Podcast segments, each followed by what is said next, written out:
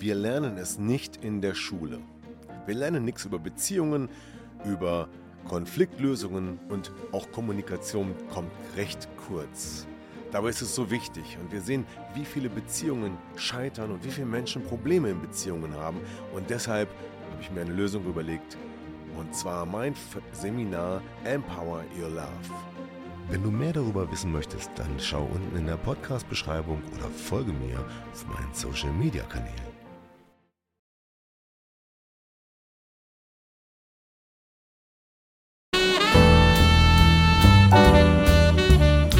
Hallo und herzlich willkommen zum Podcast Trennung in Freundschaft.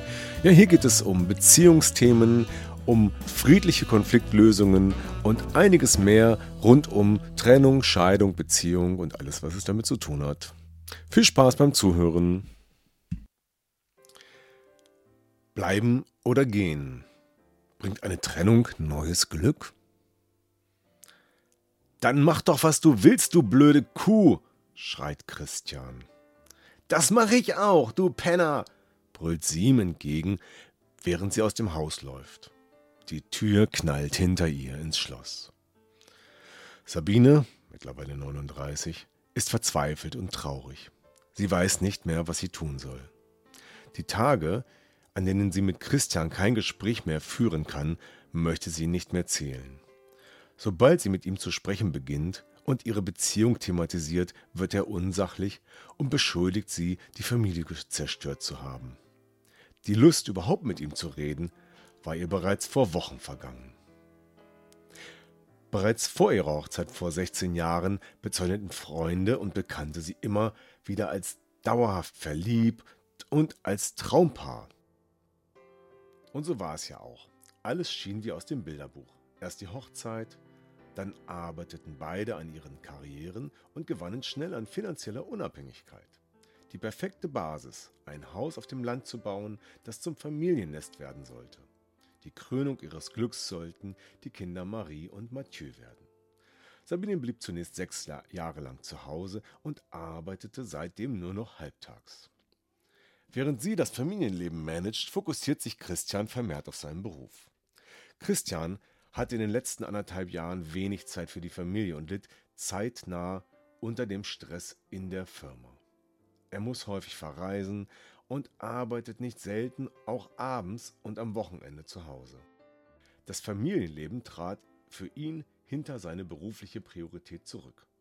Die Kommunikation mit Sabine und den Kindern ebbte ab. Mehr als ein flüchtiges Wie war dein Tag? mit einer dahingeworfenen Antwort wie Ach, wie immer, wurden kaum mehr gewechselt.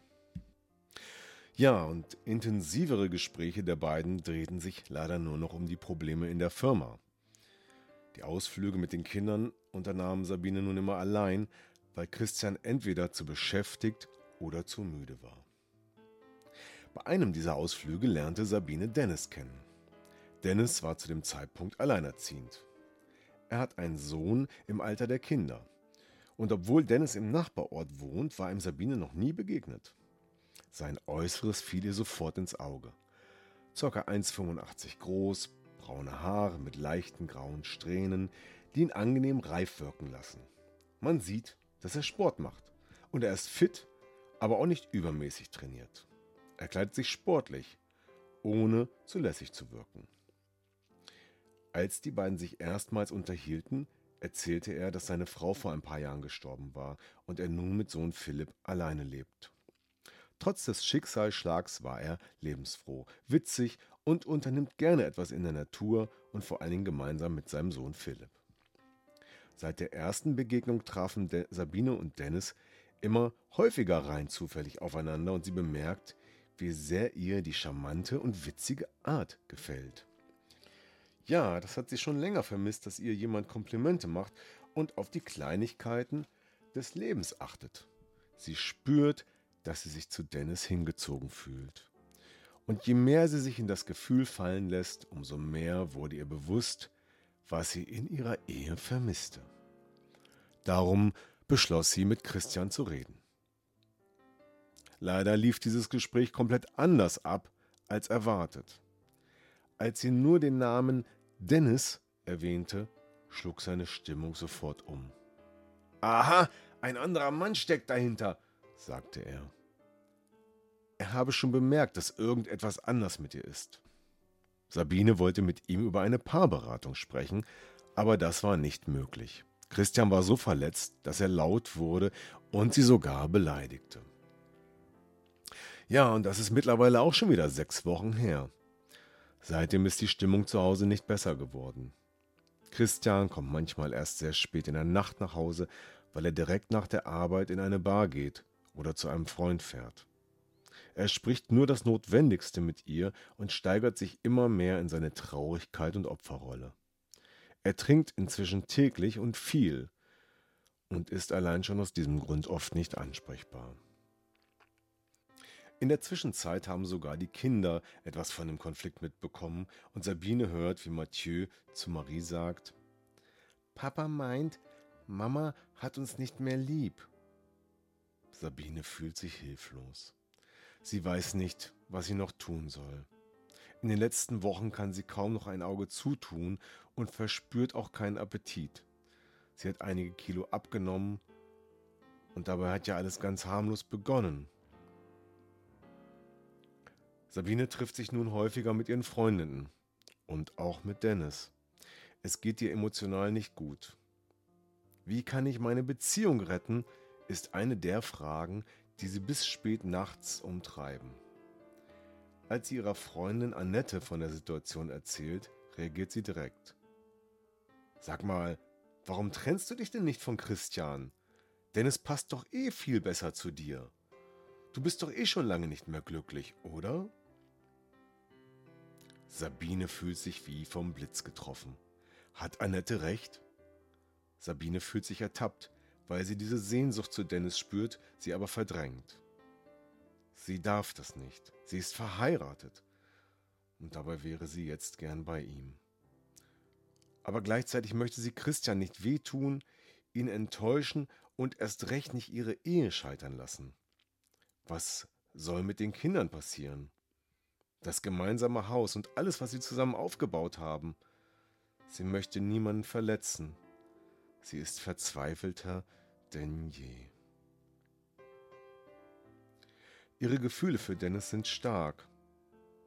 Sie hat sich in Dennis verliebt. Für Christian empfindet Sabine ebenfalls sehr stark.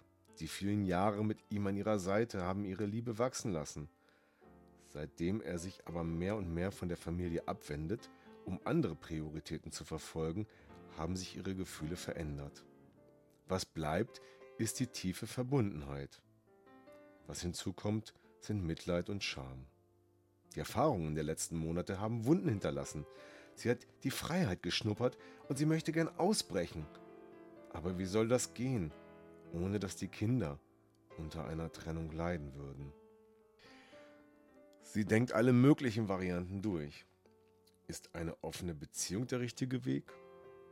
Oder wäre sogar eine Mehrfachbeziehung denkbar?